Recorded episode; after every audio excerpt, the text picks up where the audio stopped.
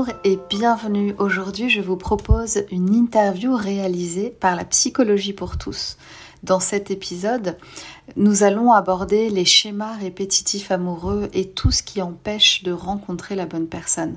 Je vous explique mon processus, mon cheminement et comment j'accompagne mes clientes à réinventer leur vie amoureuse elles aussi.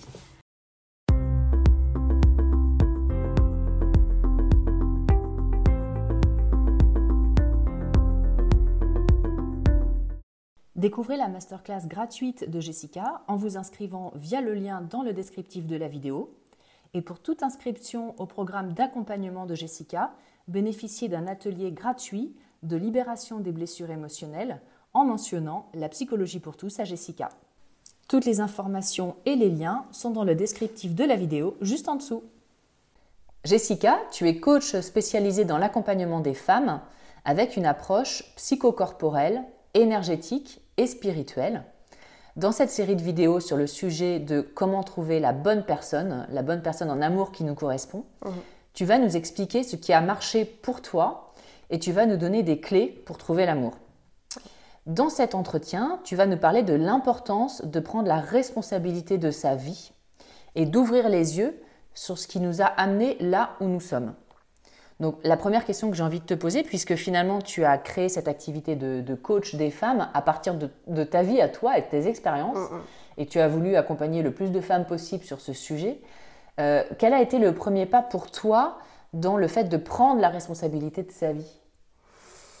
Alors, prendre la responsabilité de sa vie au niveau du domaine amoureux, bah, c'est déjà de se rendre compte qu'on est dans un schéma. Hein, qu'on répète toujours, toujours les mêmes situations avec plus ou moins les mêmes partenaires et qu'on est toujours dans les mêmes souffrances, ou en tout cas pas dans ce qu'on veut vivre vraiment.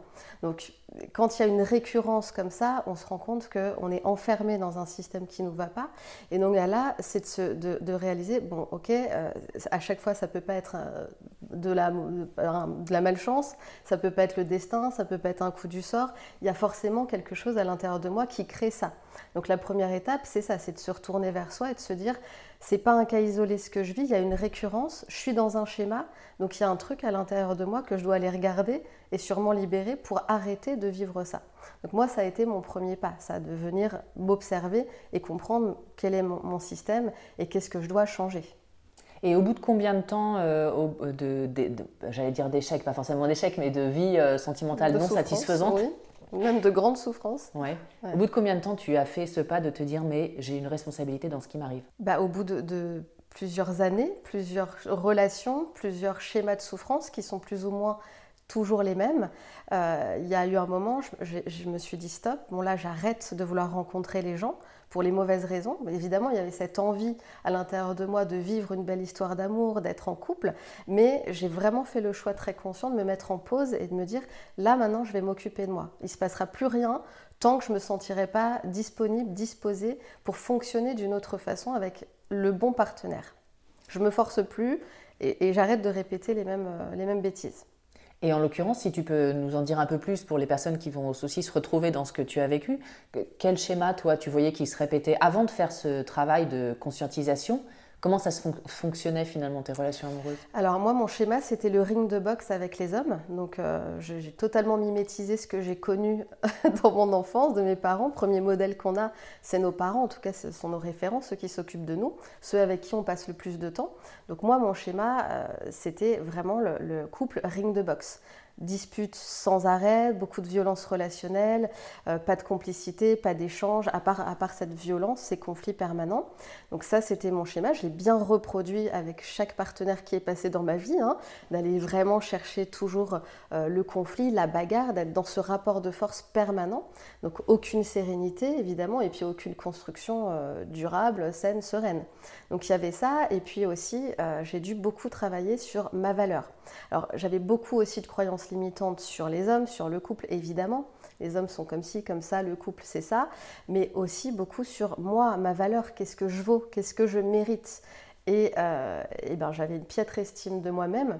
Donc je pensais mériter des miettes et je récoltais des miettes. Hein. En plus de vivre dans des relations très souffrantes, très difficiles, euh, n'avais pas grand-chose, mais j'étais aussi incapable de donner euh, ce qu'il fallait. Hmm.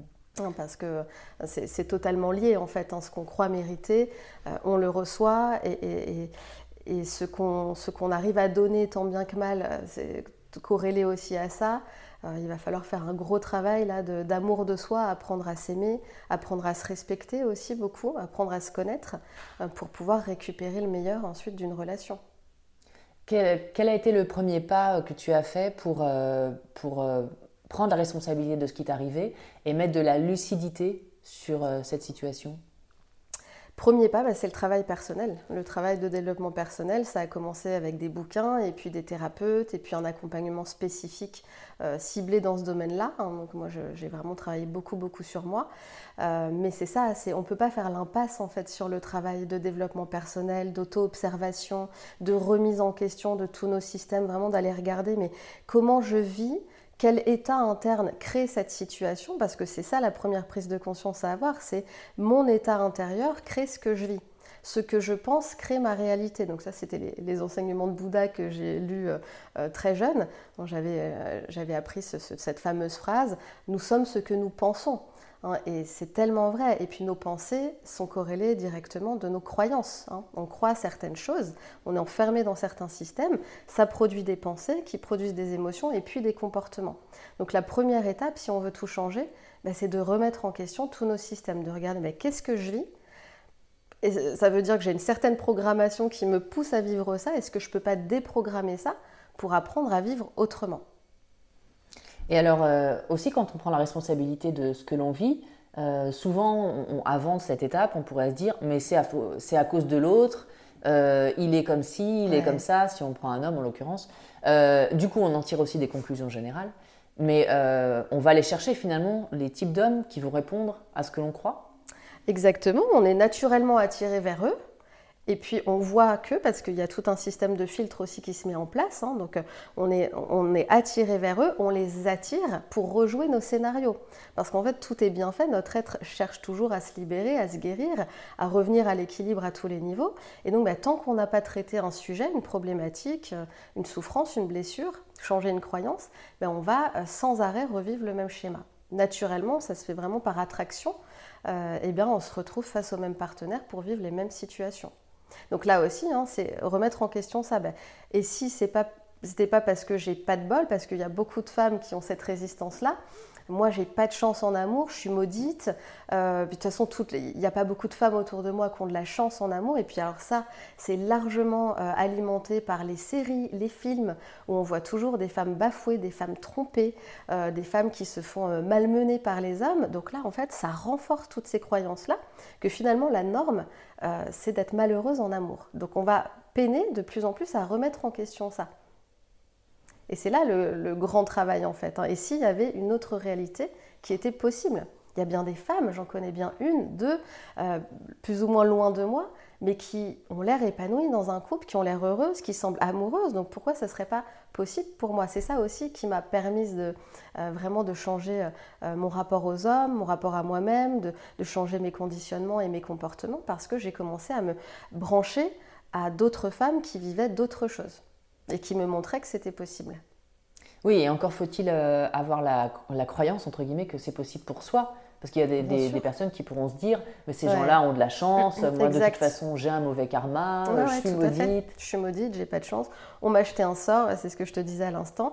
Ben là encore, hein, euh, ben, à quoi ça me sert de garder cette croyance? Est-ce que c'est vraiment vrai? On remet tout en question. Moi je travaille énormément sur tous les systèmes de croyances et changer de regard.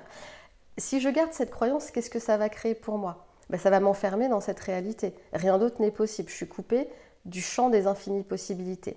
Mais si j'accepte de me dire, ben, peut-être que c'est juste une croyance, ok, elle est, elle est vraiment ancrée, et puis elle est renforcée par tout ce que je vois et tout ce qui se passe autour de moi, mais malgré qu'elle soit tellement ancrée comme ça, je peux peut-être la changer, je peux peut-être désamorcer ce truc-là et, le, laisser partir.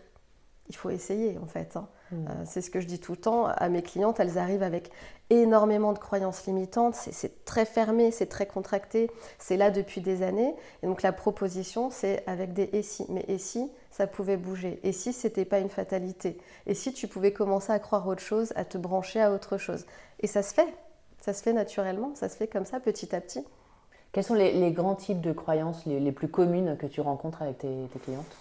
Oh, Il y en a tellement c'est un peu la, foire à la foire fouille. Quoi. Les hommes sont les plus fréquentes, c'est les hommes sont indignes de confiance, les hommes trompent, euh, on peut, ne peut pas leur faire confiance, ils ne sont pas fiables, ou les hommes sont absents, les hommes ne sont pas engagés, les hommes ne sont pas sérieux. Hein, ils vont toujours euh, vouloir papillonner euh, ou alors ils s'ennuient. Donc du coup, les femmes se mettent une pression pas possible, rentrent dans des stratégies terribles pour plaire, pour se conformer, pour garder l'homme auprès d'elles.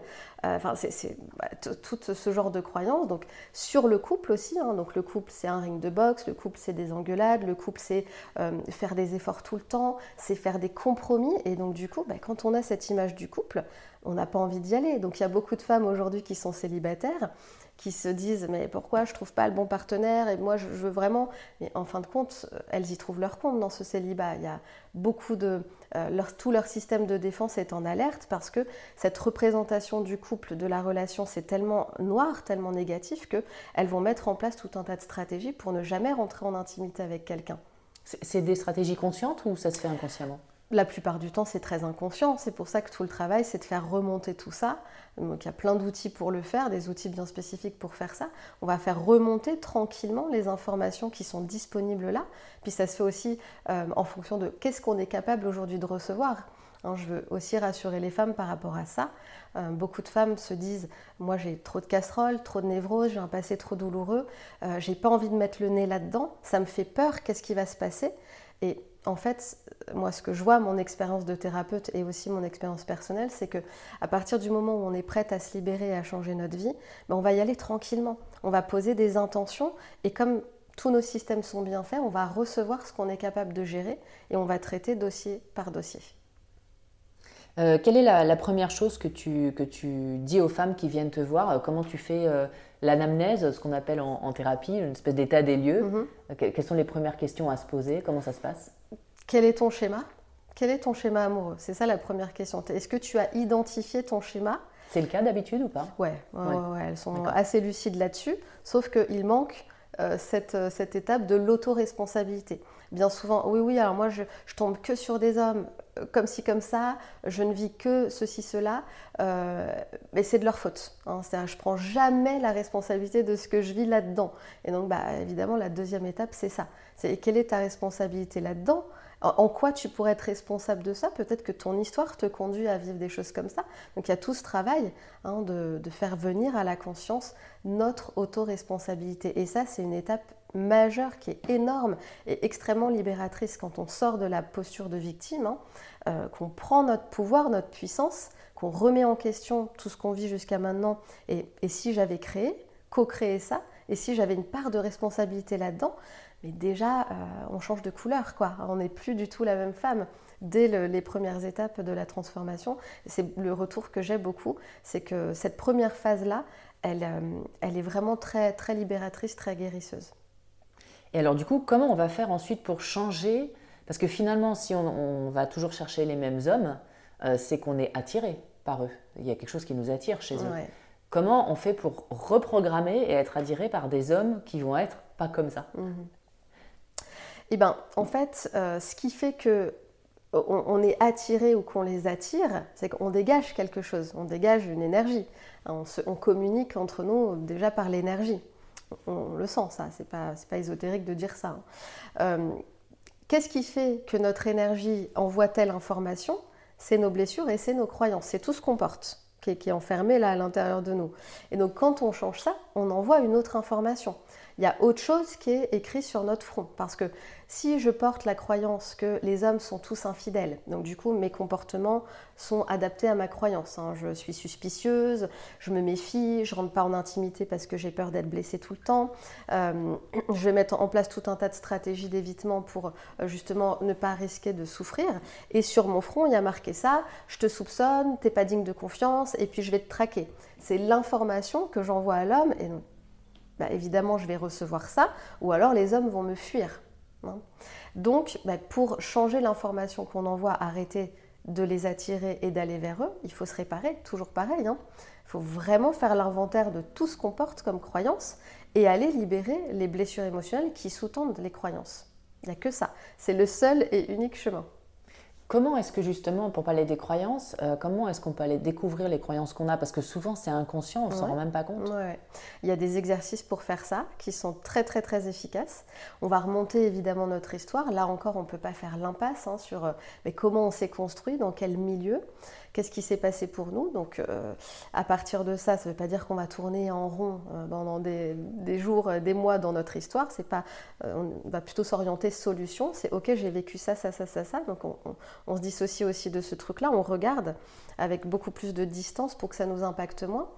Comment je peux changer tous ces trucs-là donc ça, c'est quand on, fait appel aux croyances qui sont disponibles, qui sont quand même conscientes, on fait appel à nos souvenirs. Et pour les croyances qui sont beaucoup plus inconscientes, bah, il suffit de regarder ce qu'on vit. Qu'est-ce que je vis? Je vis ça. Donc je vis ça, ça veut dire que je crois quoi en fait? Puisque je vis ça, ça veut dire que je crois. Rien qu'avec cette question, on peut faire remonter beaucoup de choses. Tu peux nous donner un exemple d'une situation? Euh, ben, euh, puisque je vis, euh, je sais pas, je, suis sans arrêt avec des hommes qui sont absents, qui me laissent tomber, qui ne sont pas présents au quotidien. voilà, il y a cette notion d'absence, c'est quelque chose qui se voit beaucoup. bon, bah, puisque je vis ça, je dois croire que, que quoi? Que je ne suis pas suffisamment importante pour avoir l'attention, la reconnaissance d'un homme, je dois croire que ben, c'est normal en fait que l'homme euh, soit pas vraiment disponible et que ça soit moi qui soit euh, à, sa, à sa merci, qui soit un peu euh, à sa, sa disposition. À sa disposition. Et, c'est comme ça qu'on fait remonter les croyances. Et évidemment, bah, quand on a eu un père qui était très absent, qui nous a pas jamais reconnus, ou alors qui a eu beaucoup d'exigences sur nous, ou qu'on a vu sa mère toujours se plaindre de, du père qui n'était pas là, pas investi, pas impliqué dans la famille, bah, on développe et on nourrit la croyance que c'est normal et on le reproduit ensuite. Le, rapport aux, parents est déterminant sur ces sujets? Oui, ben bien sûr, oui, c'est toute notre histoire, toute notre construction. Alors après, ça peut aller encore plus loin, mais c'est pour ça la bonne nouvelle, c'est qu'on n'a pas toujours besoin de savoir d'où ça vient pour le libérer.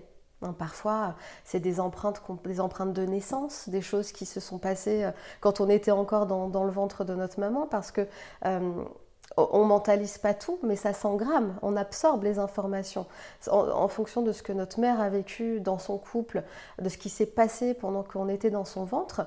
Évidemment, c'est pas du tout mentalisé, mais c'est absorbé, c'est ingéré en fait, c'est digéré, et puis ça, ça vit en nous.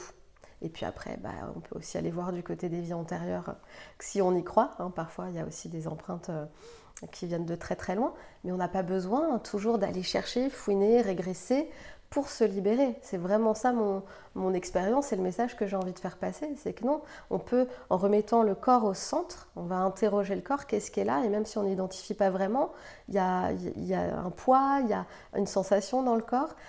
Ça crée des émotions, de la tristesse souvent, enfin de la contraction, plein de choses, et on laisse partir, on ne sait pas du tout ce que c'est, mais en tout cas, la situation a changé, notre état intérieur a changé. Et puis il y a peut-être tout ce qui est du côté du transgénérationnel. Bien sûr. Vous allez voir ce que les femmes de notre famille ont vécu. Mm, mm, exactement. À quel point on est fidèle, on est loyal, à quel point on porte des empreintes là, de notre mère, notre grand-mère, peu importe. Et surtout, euh, on ne veut pas s'en détacher hein, parce que euh, partager des souffrances, ça réunit, hein, c'est la meute. Euh, et puis ça fédère aussi. Moi, je vois beaucoup ça chez des femmes qui ne veulent pas, qui ont des résistances à se libérer des souffrances des femmes de la famille, c'est-à-dire qui ne peuvent pas s'autoriser à être celle qui est heureuse en amour, bien dans leur couple, bien dans leur couple et qui bien souvent se sabotent, mais parce que euh, ne veut pas faire d'affront à la mère, aux sœurs qui se réunissent, qui se plaignent de leur conjoint, qui se plaignent de leur couple, ou qui sont célibataires depuis des années et puis ça marche jamais parce que je rencontre jamais les bons. Et en fait, si on sort de ça, mais évidemment, il y, a, une peur euh, viscérale, archaïque d'être rejeté, de ne plus faire partie de cette meute. Donc c'est aussi quelque chose à regarder, à quel point on est fidèle au système des femmes de notre famille et, des femmes en général, parce que ça rejoint ce qu'on disait tout à l'heure, on est un peu nourri euh, bah, avec ce, ce système de pensée-là que les femmes sont malheureuses en amour, les femmes subissent, les femmes se font tromper, les femmes sont victimes de pervers narcissiques, les femmes se font abandonner. Il n'y a que ça partout, à la télé, dans les films, dans les séries. Ça, c'est dramatique. Et puis c'est l'histoire de, de l'humanité, entre guillemets. Enfin, il y a quand même beaucoup plus de systèmes patriarcaux que l'inverse. Oui, mais c'est largement entretenu par, euh, par tout ça. Hein. et quand on veut inverser la vapeur, là, ben, il faut aussi se débrancher de ces sources-là et se dire, mais ok, il y a ça. Ça existe, hein, on On va pas nier que ça existe, ça existe, mais et si notre réalité était possible, et, si je, euh, je, la choisissais pour moi, tout simplement, je vais apprendre à faire ça. Je vais apprendre à devenir heureuse et épanouie en amour moi aussi. Je vais apprendre à m'aimer. C'est tout un, mm. un apprentissage, un cheminement. Il y a aussi, j'imagine, euh, la question finalement du bénéfice secondaire. C'est ce que tu expliquais dans le fait de si je suis indépendante, heureuse en amour, etc., mm. je vais perdre quelque part l'amour ou la solidarité que j'avais avec mon groupe. Exact. Qu'est-ce qu'on peut dire à, ces femmes justement qui ont peur, consciemment ou inconsciemment, mm. de, perdre le, la meute dans laquelle, mm. dans lequel étaient la famille? Ouais, ouais bah c'est un vrai choix. C'est comment est-ce que je peux me décrocher de ce système? Ça ne veut pas dire que je coupe les ponts avec tout le monde, j'envoie balader tout le monde. Comment je peux me désolidariser de ça, me m'en décrocher, tout en gardant le lien avec ces femmes de ma famille que j'aime et dont j'ai pas forcément envie de me séparer? Et ça, on le fait on crée des relations sur mesure, c'est-à-dire j'arrête de m'identifier à ce qui est raconté tout le temps, ce que j'entends par exemple tous les dimanches dans les repas de famille, ces, plaintes. Euh, moi je, sais que quand j'étais jeune c'était ça tout le temps. Euh, bah, tous les dimanches il y avait des repas de famille et donc il y avait les femmes d'un côté, les hommes de l'autre qui, fumaient ou qui faisaient autre chose. Et puis bah, petite fille j'entendais ça. Euh, ma mère, ma grand-mère, les tantes, euh, qui se plaignaient de leur mari, qui racontaient ce qu'elles vivaient, euh, que ça s'arrêtait pas. Puis du coup, bon bah voilà, elles étaient ce petit noyau. Elles, y trouvaient leur compte parce que être réunies comme ça, ça fait du bien. On parle de nos problèmes, on se libère, mais on ne sort jamais de ça. Hein. donc c'est vraiment de regarder bah, dans quoi je suis. est-ce que j'ai vraiment encore envie de participer à ça ou est-ce que je ne peux pas sortir du jeu, sachant que bah, si j'y reste, faut que ce soit un choix conscient et, qu'après, bah, je, me dise, ok, mais à partir de ce système-là, de ce système de pensée et de ces comportements-là, il y a peu de chances que j'arrive à être épanouie avec un homme un jour. C'est toujours des choix, en fait. Hein. Tu parlais tout à l'heure, et puis euh, je, disais aussi en introduction que tu faisais du psychocorporel, mm. et tu parlais des, émotions. Euh, est-ce qu'il y a un moment, effectivement, on a des, une charge émotionnelle euh, qui, qui, est en nous et qui demande à sortir Comment ça se passe Ah oui, bien sûr. Ben oui, il y a beaucoup, beaucoup de charges, évidemment. Euh, on va à la rencontre du corps. Moi, dans mon approche, on, replace le corps au centre parce que bien souvent, alors il y a beaucoup de choses inconscientes, mais la plupart des femmes, elles ont quand même euh, de la lucidité sur ce qu'elles vivent, même si elles sont dans cette posture de victime dont on parlait tout à l'heure. Elles voient bien leur schéma, elles font souvent le lien avec leur enfance ou avec justement le transgénérationnel. Donc elles ont une vision assez claire, mine de rien, de ce qui est là, mais pour autant, elles n'en sortent pas. C'est-à-dire que les prises de conscience, parfois ça suffit, il faut une prise de conscience pour se libérer complètement, mais parfois, bien souvent, ça ne suffit pas.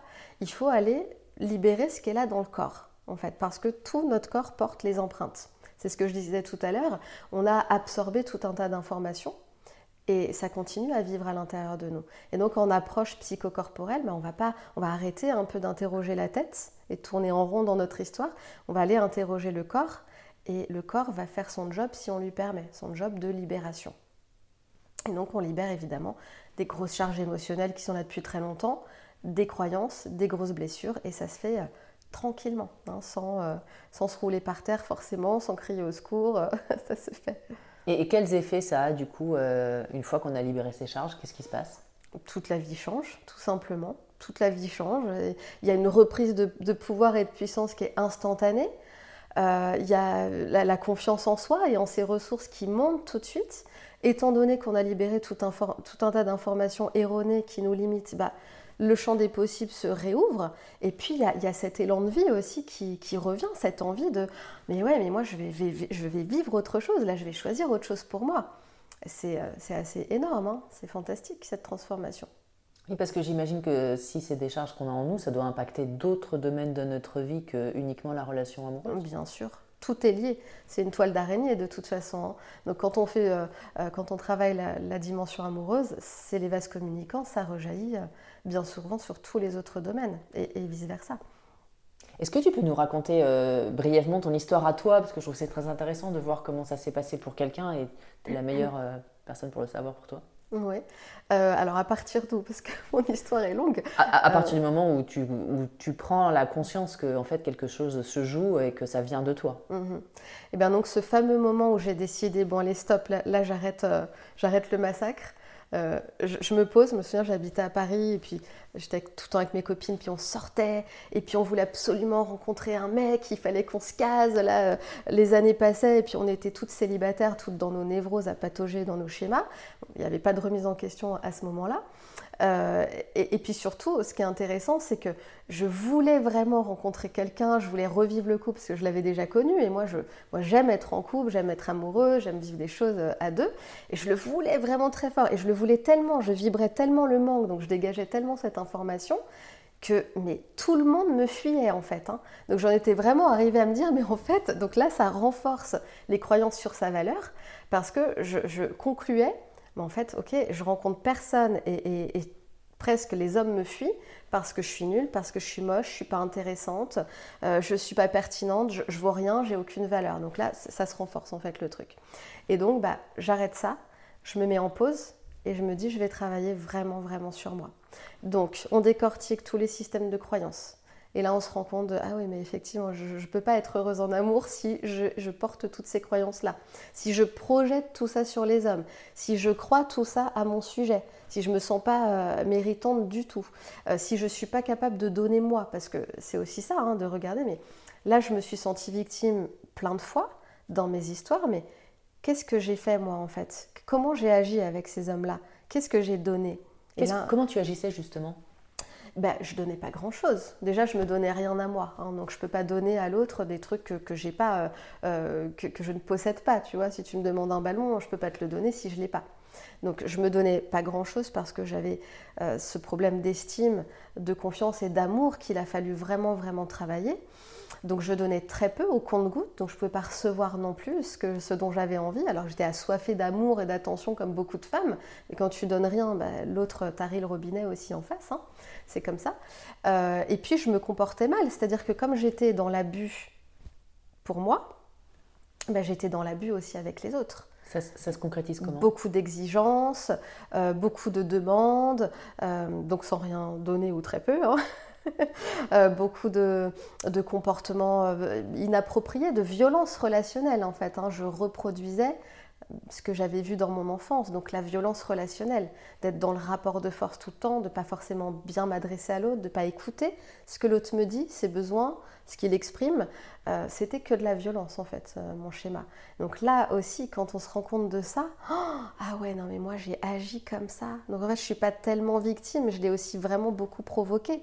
J'ai fait tout ça, et donc il y a ce gros travail de réparation aussi à soi, mais à l'autre. Euh, ça fait vraiment partie du travail, ça, d'aller. Alors, on n'est pas obligé d'aller sonner à la porte de nos ex, hein, peut-être si on peut le faire, mais bien souvent on ne peut pas le faire et c'est pas ok de toute façon. Mais il y a des rituels à faire pour pacifier les anciennes relations, c'est-à-dire euh, bah, s'excuser, euh, reconnaître comment nous on a été, ce qu'on a mis dans cette relation, les souffrances qu'on a infligées aussi peut-être, l'exprimer tout ça, hein, et, puis, euh, et puis remercier aussi pour la contribution que cette relation malgré tout a été. Parce que même s'il y a beaucoup de femmes qui sautent au plafond quand je dis ce genre de choses au départ, il y a forcément eu de la contribution dans cette relation. Ça nous a forcément euh, servi à vivre quelque chose et à passer un palier. Quand on t'écoute, euh, quand je t'écoute, euh, ce que j'entends effectivement, c'est que quelque part, tu cherchais à ce que l'homme vienne te réparer ce dont tu avais manqué Bien sûr, oui, tout à fait. Donc c'est pas une relation saine d'amour ah, ah, ben non, non, non. Hein. en fait, on est, on est dans cette relation-là de chercher un sauveur à tout prix quand on ne prend pas la responsabilité de, de ce de ce qu'on est, de ce qu'on vit, ben on projette ce, besoin, euh, cet intense besoin à l'extérieur et on va chercher un sauveur, bien sûr. Donc j'imagine qu'il faut commencer par se sauver soi-même. Toujours, tout part de nous, tout. Hein. c'est toujours nous, c'est nous et après ça bouge dehors. C'est jamais l'inverse. Hein. c'est jamais euh, non mais j'attends, je vais bien finir par rencontrer quelqu'un qui veut s'engager. Non non, engage-toi d'abord toi-même avec toi, apprends à t'aimer c'est un vrai cheminement, à te respecter, à sortir des abus, à te donner le meilleur à toi. Et ensuite, tu verras que comme par magie, il y a tout un tas d'autres profils d'hommes qui vont arriver et qui vont être conformes à ça. Donc parce qu'à la base, effectivement, il y a aussi un problème d'estime de soi et de confiance en soi. Ah et j'imagine que quand on n'a pas d'estime de soi suffisante, bah, quelque part, on est aussi prête à, à tout pour quelqu'un et on ne se respecte plus. Oui, on est dans les abus, c'est le cas euh, de presque toutes les femmes, euh, à des niveaux différents évidemment et, avec des formes différentes, mais, euh, bien sûr, on, se contorsionne pour être aimé, euh, on s'adapte, on se conforme, on attend, on attend bah, que l'homme veuille bien être disponible. ça prend tellement de formes, hein, on se force, on se force à faire plein de choses dans la relation. Euh, et, donc bah, voilà, là encore, hein, si pour les femmes qui sont dans, ce cas-là et qui se disent mais moi je me sens tout en contrainte, jamais vraiment libre, jamais moi-même, jamais naturelle parce que j'ai cette croyance que je dois plaire, donc je dois avoir une certaine posture, bah, dès qu'on est dans la contraction, il faut se dire que là je suis dans l'erreur. Je suis dans l'erreur, il y a une programmation à l'intérieur de moi qui crée tous ces comportements et je peux, j'ai le choix si je veux, de venir réparer ce truc-là, le changer. Comment tu as commencé, euh, toi, euh, ce travail de renourrir l'estime de toi-même et la confiance en toi? Euh, j'ai appris à me donner en fait. Hein. donc c'est vraiment être très lucide avec soi. On prend un vrai rendez-vous avec soi-même et puis on regarde comment on se comporte avec nous. Qu'est-ce qu'on se donne? Quel temps on se donne? Quel soin on se donne? Comment on se parle? Quel est notre discours interne? Donc la dramatique évidemment. Hein. Dramatique, dramatique. Hein. quand je me replonge là-dedans, c'était il y a des années, mais j'avais un rapport extrêmement toxique avec moi-même et ça passait déjà par ce fameux discours intérieur où je me jugeais permanente, pas en permanence, t'es nulle, t'es moche, t'es grosse. Bon, ça, c'est les trois trucs classiques chez les femmes. Euh, et puis, bon, ça allait beaucoup plus loin. Et puis, s'insulter aussi, hein. pauvre conne, des, des, trucs terribles, terribles. Enfin, moi, je pars vraiment de très, très loin au niveau amour de moi. Et alors, justement, ce qui est intéressant, c'est que moi, j'ai été très très aimée par mes parents. Je suis toujours très aimée par mes parents. Ils m'ont toujours témoigné beaucoup beaucoup d'amour. C'est pour ça que je disais tout à l'heure, ça vient d'ailleurs. Hein. C'est pas mes parents qui m'ont appris à, à pas m'aimer, à pas me respecter. Je ne sais pas d'où ce truc vient et j'ai pas besoin de le savoir. Ce que je sais, c'est que je l'ai libéré totalement.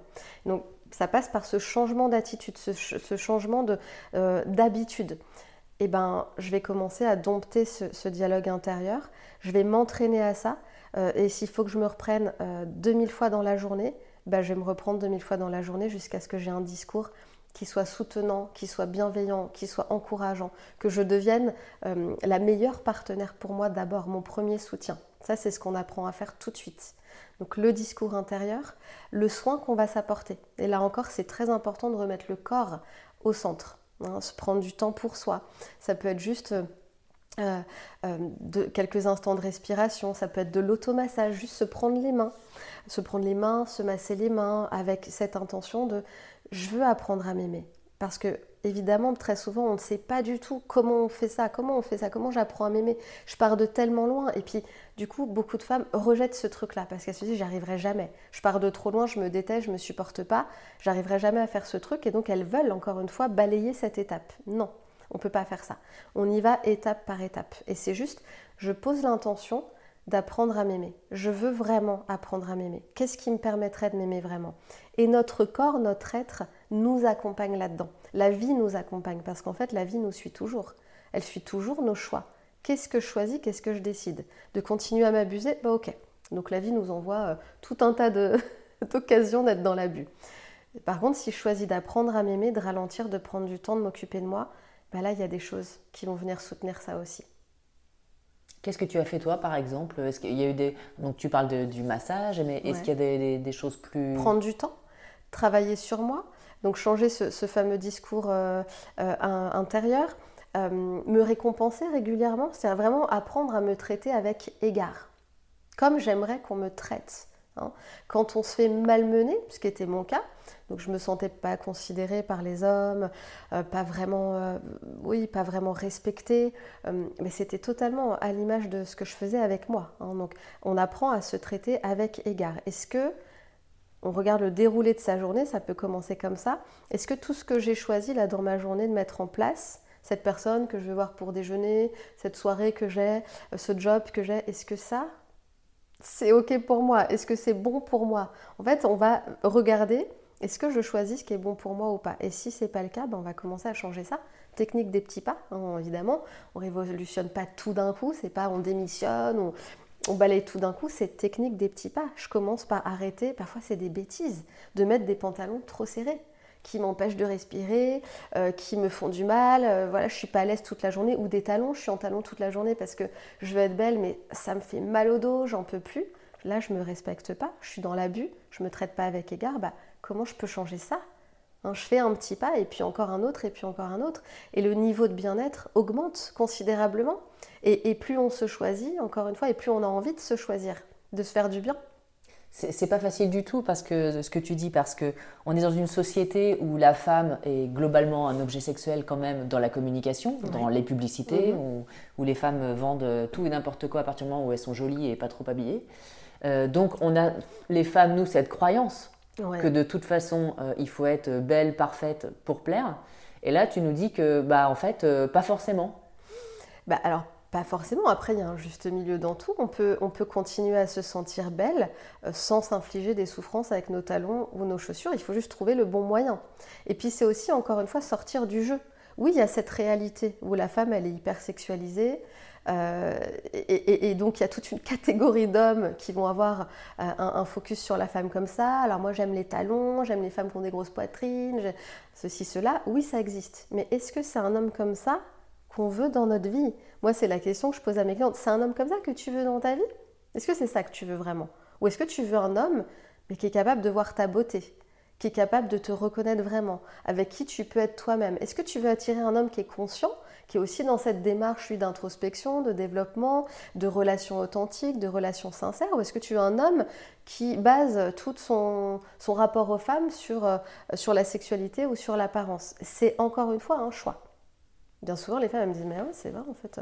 Non, mais en fait, non, il m'intéresse plus parce que c'est pas ça que je veux au fond. Je veux autre chose. Donc là, je vais me faire le cadeau, mais de laisser partir tous ces bonhommes-là, là, qui étaient encore dans mon, dans, mon champ, et de me tourner vers d'autres hommes parce qu'il y en a plein. Et en fait, ce qui fait souvent que les femmes se, se maintiennent auprès de certains, un certain type d'hommes, c'est qu'elles ont la croyance qu'il n'y a que ça. Donc ça, je leur rappelle, non, non, il y a ça, et puis il y a ça, puis il y a ça, puis il y a ça. En fait, là, tout est possible. Il y a tout un tas d'hommes euh, qui peuvent te correspondre en fonction de ce que toi tu veux, de comment tu as envie de fonctionner. Et tu as juste à te débrancher de ça et à te brancher là. Moi, je l'ai vu dans ma vie perso, évidemment. Ma première expérience était impressionnante, même dans mon euh, réseau d'amis. Et évidemment, dans le réseau sentimental, quand j'ai commencé à me traiter avec égard et à m'honorer, mais tout a changé comme par magie. D'autres hommes sont arrivés et puis moi, je les ai vus aussi, ces autres hommes, alors qu'avant, j'étais incapable de les voir. Je voyais que les abuseurs, entre guillemets. Hein. Donc il y a ça. Et, au niveau des amis, mais pareil, euh, quand on arrête les abus, ça se joue, donc comme on disait tout à l'heure, dans tous les autres domaines de notre vie. Bah, des amis totalement différents, des partages totalement différents avec des hommes. Et même encore aujourd'hui, je vois que les hommes que je rencontre dans, dans notre cercle d'amis, par exemple, euh, peu importe dans les activités avec les enfants, bah, c'est des hommes qui sont bien avec leur femme, qui sont hyper respectueux. La femme, elle est super épanouie aussi, elle vit le bonheur amoureux. Enfin, maintenant, je, ne perçois que ça. Alors qu'avant, je ne percevais que l'inverse. C'est juste parce que je me suis branchée à une autre réalité, tout simplement.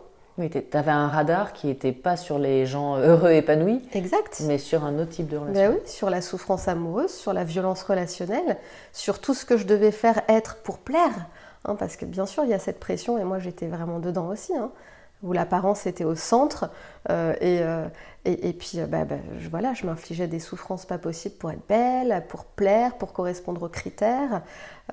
C'était ça, comme pour beaucoup de femmes.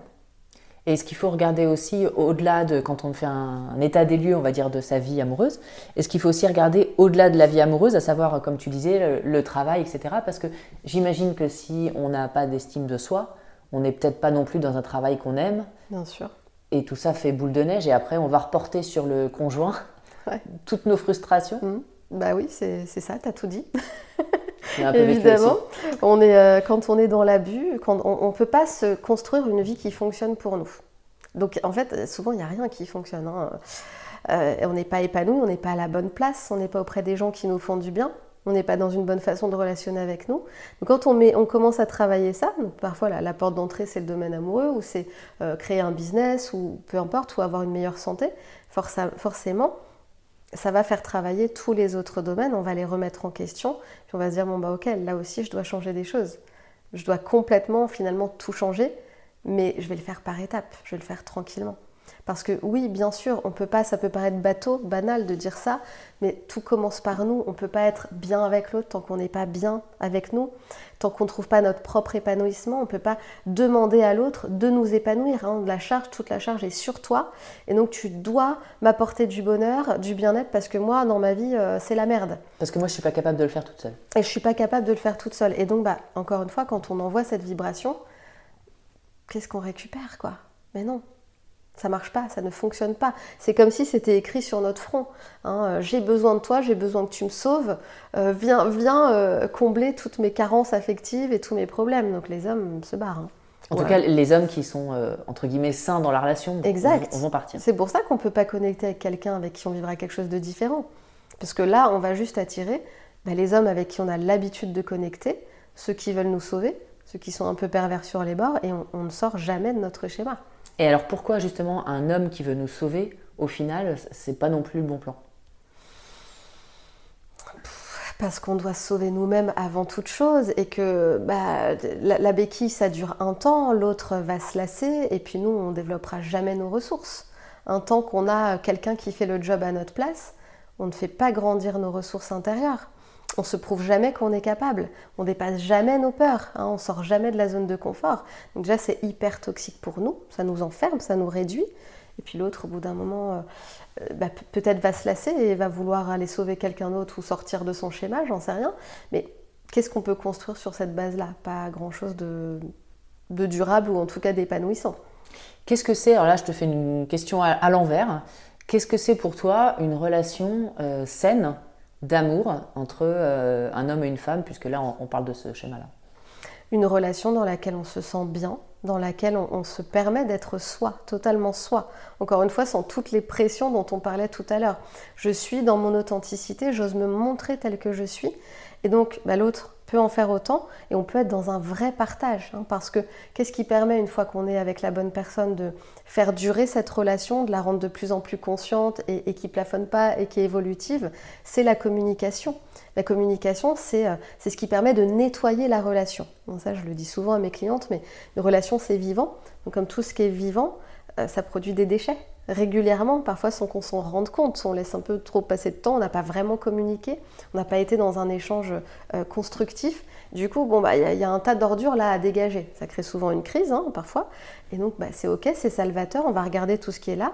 Et puis on va se dire les vraies choses parce qu'on ose en fait être dans le partage. On n'a plus peur d'être blessé par l'autre parce qu'on sait qu'on peut se réparer.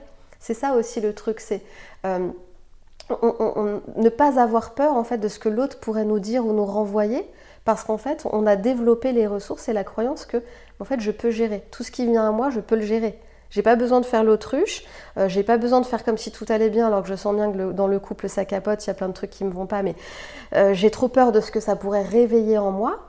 Ben, en fait, on fait plus ça. Parce peur de se faire quitter aussi Peur de se faire quitter, peur d'entendre des choses, peur de. Peu importe, mais quand on a développé cette confiance en soi, qu'on s'est réparé et qu'on a appris du coup à le faire, on connaît les processus, ben on n'a plus jamais peur de qu'est-ce qui pourrait venir à nous. Et ça, c'est valable dans le domaine amoureux, mais dans tous les autres domaines aussi. C'est j'ai la croyance, en tout cas moi c'est ce que j'ai construit et j'accompagne mes clientes à faire ça aussi. J'ai la croyance que je peux gérer tout ce qui va venir à moi en fait, peu importe l'événement. Euh, des trucs terribles, moins terribles, petits, mais je, je, peux les gérer. Ça va venir à moi parce que la vie est comme ça, la vie va m'apporter encore plein de choses, plein de tempêtes. Mais j'ai la croyance que je suis capable de gérer ça. Et puis petit à petit, à force de les gérer, on n'a plus une croyance, on en est sûr. on en est sûr, et, puis bien sûr, ça se, ça se renforce ce truc-là.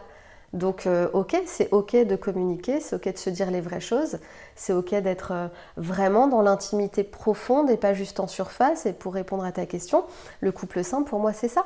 Euh, on s'y sent bien, on a envie d'y rester, on est profondément nourri, euh, on partage des valeurs communes parce que ça c'est quand même un, point crucial dans les relations. On peut être très différent, mais on a besoin de se réunir sur des choses essentielles, des choses qui nous font vibrer, pas sur tout, hein, mais ça fédère énormément euh, le couple, ça, d'avoir les mêmes envies, les mêmes aspirations.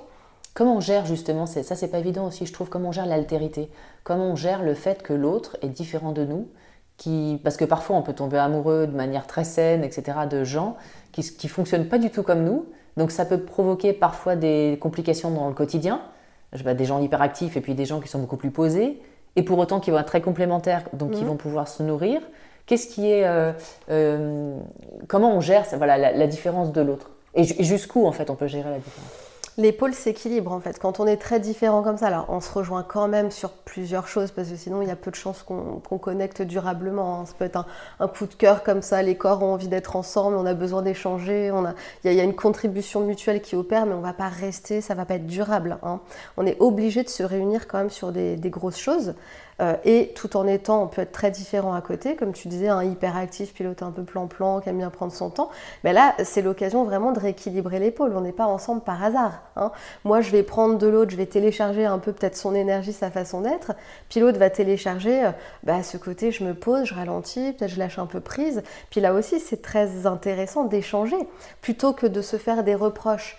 Euh, t'es trop speed, moi j'arrive pas à suivre, j'en peux plus. Comme c'est le cas des couples basiques qui ne savent pas communiquer et qui n'ont pas compris que la relation, c'est de la contribution avant tout. C'est ça qu'il faut comprendre. C'est en quoi cette facette de lui que, je ne supporte pas me contribue. Qu'est-ce que je dois comprendre de ça? Et là, on peut avoir des prises de conscience et euh, en faire part à l'autre et puis demander à l'autre, bah écoute, tu sais quoi, j'ai compris que là, en fait, ce côté-là de toi, va peut-être m'aider à, je sais pas, euh, euh, reprendre de l'énergie ou comment toi tu ferais là pour m'aider à gérer mes projets d'une meilleure façon. Tu vois? Après, bien sûr, c'est pas toujours le cas. Parfois, il y a vraiment des traits de comportement, de caractère qu'on ne supporte pas, qui sont lourds pour nous et, qu'on a juste envie de fuir.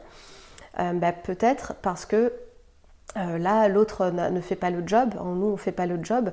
On doit déjà s'équilibrer, nous, et ensuite on s'équilibre ensemble. Hein, mais quand euh, euh, il y a des gros traits de caractère difficiles à gérer, euh, on en parle, qu'est-ce qu'on peut faire de ça? Bah, Si on ne peut rien en faire parce que l'autre n'est pas OK pour, je ne sais pas, lisser un peu ce truc-là, peut-être ça va pas marcher.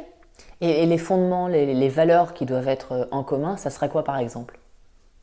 Alors ça, c'est propre à chaque être. Hmm. c'est pour ça que c'est intéressant, vraiment important d'aller voir, d'aller faire ce travail, de faire remonter quelles sont mes valeurs profondes en fait, hein, quelles sont mes, mes, euh, mes, valeurs hautes, ce qu'on appelle les valeurs hautes en coaching.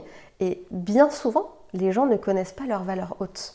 Tu vois, on a une idée très vague de euh, euh, bah moi ça c'est important pour moi, moi j'aime bien le partage, moi j'aime bien. C'est très très vague, c'est très très flou. En fait, on ne sait pas qui on est.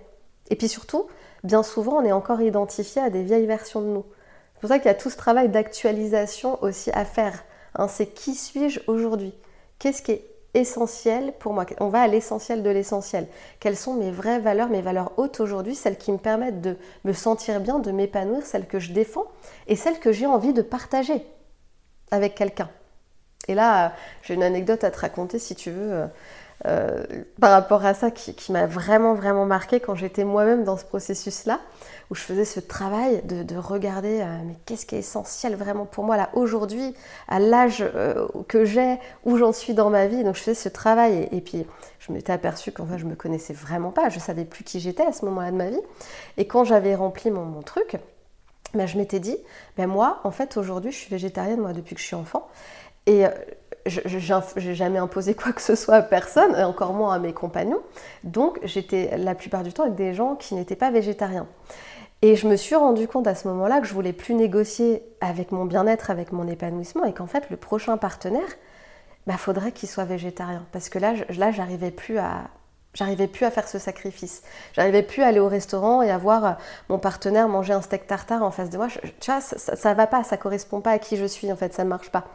Et donc, je l'ai noté, voilà, ma, valeur haute aujourd'hui, c'est vraiment ça. Je veux attirer un homme qui ait cette sensibilité, euh, ce respect de l'animal, euh, et, qui va peut-être euh, avoir le, même mode alimentaire que moi et sans devoir me battre, sans difficulté, etc.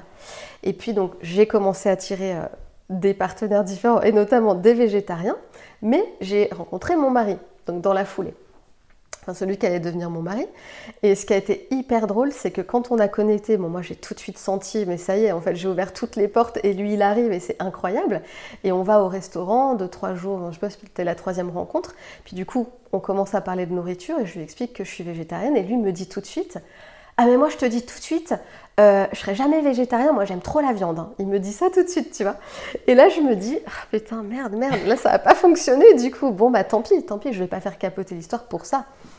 Et ce qui s'est passé, c'est que je crois trois semaines, un mois après, alors que bon, j'ai pas fait spécialement de, de politique ou de, tu vois, de campagne pour le, convertir au végétarisme, pas du tout. On avait juste échangé plusieurs fois là-dessus, je lui expliquais ma, ma vision des choses, etc. Et euh, bah, trois semaines après, ou un peu plus, on faisait un déjeuner euh, chez ma famille. Et mon père lui passe un énorme plateau de charcuterie. Et puis il dit non, non, j'en prends pas. Et je dis bah tu t'en prends pas. Alors qu'il avait l'habitude vraiment d'en manger. Il me dit non, euh, je, peux plus la viande. J'arrête, je, je peux plus. Et comme ça, il est devenu végétarien. Et moi, je crois vraiment, tu vois, à ce pouvoir de l'intention. Lui, il était mûr pour ça. Hein. J'ai pas fait de la magie. C'est pas moi qui ai fait ça. parce que lui, il était prêt. Euh, c'est moi qui, lui ai permis de, faire le switch, mais ça aurait pu être quelqu'un d'autre ou un bouquin. C'est qu'il était dans son cheminement à lui. Il était prêt à, changer ça. Mais en tout cas, je l'ai attiré. J'ai réussi à connecter avec lui. Mais parce que j'avais de la clarté sur ce que je voulais, parce que je voulais plus faire l'impasse, je voulais plus négocier avec moi-même, tu vois. Et ça, j'en suis persuadée. Et je le vois chez toutes mes clientes, tout le temps. Et tu as eu l'intuition de ne pas t'arrêter juste à ce point au début parce qu'en fait tout allait et finalement ça se ça Non, tout n'allait pas du tout.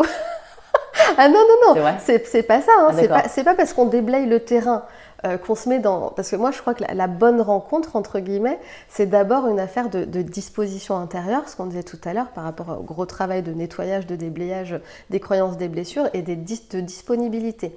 Et en fait, c'est pas parce qu'on fait ce travail-là que tout de suite, celui qui se pointe, euh, ou ceux qui se pointent avec qui on va des petites histoires avant d'avoir la vraie histoire, ben voilà, toutes les cases sont cochées, ça roule. Mais pas du tout. C'est juste qu'on se rejoint justement sur nos valeurs hautes, mais il y a plein d'ajustements à faire. Et nous, notre première année, elle n'a pas été simple du tout. Mais comme on se rejoignait sur nos grandes valeurs, mais c'est très solide en fait. C'est ça qu'il faut rechercher. Vous avez évolué euh, l'un avec l'autre, l'un par rapport à l'autre? Bien sûr, oui, on évolue tout le temps l'un avec l'autre, euh, ensemble, euh, ouais. Et donc pour toi, la, qualité première, ce sera la communication? De ah, parler, de dire les choses Oui, bien sûr. Oui, oui, Peu importe ce que ça implique derrière. Peu importe ce que ça implique. Et puis, oui, c'est aussi une sortie de zone de confort, mais c'est apprendre à, à se positionner, à choisir la place qu'on veut avoir dans notre couple aussi, hein, ne pas euh, attendre que quelqu'un nous donne notre place, qu'un homme nous donne, la, choisisse pour nous à quelle place on va être. C'est non, moi j'ai envie de fonctionner comme ça dans ce couple, voici ma place, voici comment je pose mes limites, voici comment j'exprime les choses. Et bah, l'autre est capable d'en faire autant parce qu'on connecte avec des gens euh, qui ont fait le job euh, en général, hein, qui, qui fonctionnent sur les mêmes vibrations que nous. Et du coup, là, la magie opère. Et, j'imagine que ça ne doit pas être évident de, décider, quand on est une femme qui a, comme ce que tu expliquais, euh, c'est toujours suradapté aux autres, etc. Je veux me faire aimer, je veux être belle, gentille, etc. Toutes les qualités qu'on me demande. Et là, dans une, qualité, dans une relation amoureuse qui est quand même très compliquée, mm. de dire bah, ma place, elle est là. J'imagine que ça doit être. Euh, non, mais bien sûr, mais non, non, c'est pas confortable du tout. Moi, je me souviens, nos premiers, euh, premières années même, euh, c'était très inconfortable. Et je me souviens que, euh, bah, donc, du coup, il y a eu beaucoup, beaucoup de friction. C'était très électrique à, certains moments. Mais je me souviens que le soir, on étudiait ensemble les blessures de l'âme. et puis, on en parlait beaucoup. Et puis, on regardait comment ça résonnait en nous. Alors, c'était ça. Puis, une autre fois, c'était autre chose. Mais comme, si tu veux, il y avait cette volonté de grandir ensemble, bah, après, les moyens les moyens sont là. C'est ce qui compte, c'est est-ce qu'on a cet élan, cette volonté, cette attraction, ces valeurs hautes qui nous permettent vraiment de, se relier, euh, qui vont nous permettre de continuer à évoluer malgré que ça soit euh, euh, que, ce soit complexe par moment. Et ensuite, bah, on fait des choses ensemble pour améliorer euh, notre situation, notre couple, pour euh, mieux se connaître, euh, pour prendre sa place. Moi, moi je sais que c'était un vrai choix et j'avais décidé, moi, à l'intérieur de moi, c'était entre moi et moi-même, mais je choisis qu'à partir de maintenant, je suis authentique. Je dis les vraies choses. J'ai pas peur, j'ai plus peur en fait qu'on me juge, qu'on me rejette, qu'on me critique, ce que j'avais avant. donc je m'adaptais je choisis de dire les choses, je choisis d'être authentique et je lui ai tout dit dès nos premiers rendez-vous. J'en ai parlé dans une autre vidéo sur ma chaîne où je lui disais que j'avais des phobies terribles, des, envies de vomir terribles. J'étais hémétophobe à l'époque. Et avant, je choisissais de tout cacher. donc le masque. Faut surtout pas qu'il soit au courant de ça euh, parce qu'il va me trouver trop névrosée, ça va le dégoûter, euh, il va partir en courant et puis moi je veux euh, avoir une image parfaite, etc. Donc j'étais là-dedans. Mais quand j'ai décidé d'être authentique, bah, ce qui s'est passé, c'est qu'au deuxième rendez-vous dans un bar, je lui ai tout déballé, quoi. Et comme bah, j'avais fait le travail pour attirer un homme conscient, bah, il m'a dit, ok, bah, comment je peux t'aider par rapport à ça? Tout simplement. Et j'avais jamais attiré des hommes conscients mm. avant, dans le sens euh, bah, conscient de tout ce qu'un être humain peut traverser, euh, mm. conscient qu'on a tous euh, nos fardeaux et qu'on en est tous un peu au même point et que ça serait bien de s'entraider un peu, quoi. Mais est-ce que tu penses que finalement on attire des gens qui ont quelque part le même niveau de conscience que nous, même si on n'a pas les mêmes problèmes? Évidemment, c'est certain. -dire quand tu, tu acceptes aussi de, de voir où t'en es toi, parce que combien de femmes abaissent leur niveau de conscience pour s'adapter, encore une fois, à des partenaires qui leur vont jamais. Euh, ben, quand tu acceptes de voir, mais ok, moi j'en suis là, ça n'a rien à voir avec l'ego, hein, c'est juste je suis consciente de où j'en suis, comment je vois la vie, qu'est-ce qui est essentiel pour moi, etc. Ben, je le vois et je le revendique et je l'honore. Ben, en fait, j'attire à moi des partenaires qui sont sur cette même strate énergétique. Pour euh, conclure cet entretien, euh, donc tu accompagnes euh, les femmes en coaching et tu les aides. Comment ça fonctionne? Comment on peut faire euh, si on a envie de te contacter de manière euh, concrète et pratique? Ouais. Eh bien oui, j'ai mis au point, donc par rapport à tout ça, par rapport à mon histoire et à toutes les femmes que j'ai accompagnées depuis 11 ans en individuel et qui avaient toutes les mêmes problématiques évidemment, j'ai mis au point une vraie formation, une vraie méthode qui s'appelle Puissance Femme, parce que je suis très attachée à, ce mot, puissance, reprendre sa puissance, reprendre sa responsabilité pour créer sa vie et arrêter de la subir. Donc c'est une formation, une méthode complète en fait qui, euh, qui contient plusieurs modules, huit modules, hein, euh, avec à chaque fois les grandes étapes pour justement pacifier le passé, fermer les portes énergétiques avec euh, des ex qui pourraient nous polluer encore, des anciennes histoires, euh, comment on sort des abus, comment on se déprogramme, on se reprogramme nos systèmes de croyances, comment on libère les blessures, comment on fait la clarté totale sur qui on est aujourd'hui, on s'actualise, c'est ce que je disais tout à l'heure, hein, quelles sont nos valeurs hautes, qui on est, qui on a envie d'être, qu'est-ce qu'on a envie de vivre? Euh, c'est tout un processus en fait euh, qui, qui, accompagne, alors il y a des vidéos, il y a des audios, il y a des exercices vraiment à mettre en place parce que c'est un accompagnement dynamique. Et là, il y a le choix pour le rejoindre, bah, soit en groupe, soit en, séance individuelle. Et donc, au-delà de ces modules, il y a aussi des, séances avec toi? Voilà, alors soit l'accompagnement de groupe, donc c'est un groupe de femmes qui ont choisi de tout changer. Euh, donc euh, c'est très intéressant le groupe parce que euh, ça permet de faire émerger plein de prises de conscience, de partage, il y a une certaine solidarité, une certaine émulation. Le groupe c'est très très bien, très bien. Et puis bah, il y a des femmes qui préfèrent être accompagnées en individuel. Donc avec la, il y a toujours la plateforme évidemment où il y a tout le travail dessus, toute la méthode à suivre, et euh, les rendez-vous en individuel ou en groupe. Et ça peut se faire, tu le fais exclusivement par, euh, à distance hein? En ligne, voilà, exclusivement en ligne, ouais, tout à fait. D'accord. Et pour avoir un ordre d'idée, ça dure combien de temps à peu près? C'est 4 mois, 4 mois pour tout changer. C'est-à-dire que Parfois, c'est moins euh, parce que la magie opère vraiment. En fait, quand tu bouges, tout bouge autour de toi. Hein. moi, je, le vois et j'ai une liste de témoignages euh, incroyables. Tu as peut-être dû les voir, les femmes là, qui ont rencontré euh, un nouveau partenaire vraiment pendant, la, pendant la, méthode, pendant la formation. Et même moi, je me dis, mais incroyable. Mais en fait, quand tu es vraiment dans cette dynamique de changement, que tu y vas, que tu fais les processus, que tu nettoies tout, que, tu y crois, etc. Mais ça, ça, se fait en fait. Le changement n'a pas à prendre des années. Il faut aussi sortir de cette croyance. On n'en est plus à l'époque où on restait sur le canapé, euh, sur le sofa là, pendant dix ans. Avec les outils de coaching hyper puissants qu'on a aujourd'hui, avec des, méthodes euh, en thérapie psychocorporelle, puisque c'est ce que moi je fais, que je connais par cœur, pour aller vraiment euh, désengrammer les, traumas, les souffrances, etc. En quelques mois, on change notre vie. Hein. donc, euh, moi, j'ai cadré ça sur quatre mois. J'ai organisé euh, ces modules sur quatre mois.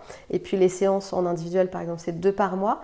mais ça peut prendre un peu plus de temps pour les femmes bah, qui, auraient du mal un peu à s'y mettre au départ parce qu'il y a des résistances, il y a des saboteurs. Et puis parfois, ça va beaucoup plus vite quand on est vraiment prête, quand on est à fond et qu'on travaille, on fait de, ce travail une priorité. Bah, c'est super. Et donc, tu as aussi une chaîne YouTube où on peut voir tous tes conseils régulièrement. Ouais, ouais, j'ai une chaîne YouTube, j'ai un blog, bon, qui est un peu vieux maintenant, mais qui regorge de pépites. et puis, je suis un petit peu active sur les réseaux, mais pas, pas, trop, pas trop quand même, mais on peut me trouver sur les réseaux sociaux aussi. Super. Et eh ben, merci beaucoup, Jessica. Mais merci à toi, Carole. Voilà, c'est la fin de cette interview. Merci pour votre écoute. Si vous voulez vous faire accompagner vous aussi, eh bien vous avez tous les liens juste en dessous de ce podcast. Vous pouvez réserver un appel offert pour faire le point sur votre situation ou me rejoindre directement sur mon site internet. À bientôt.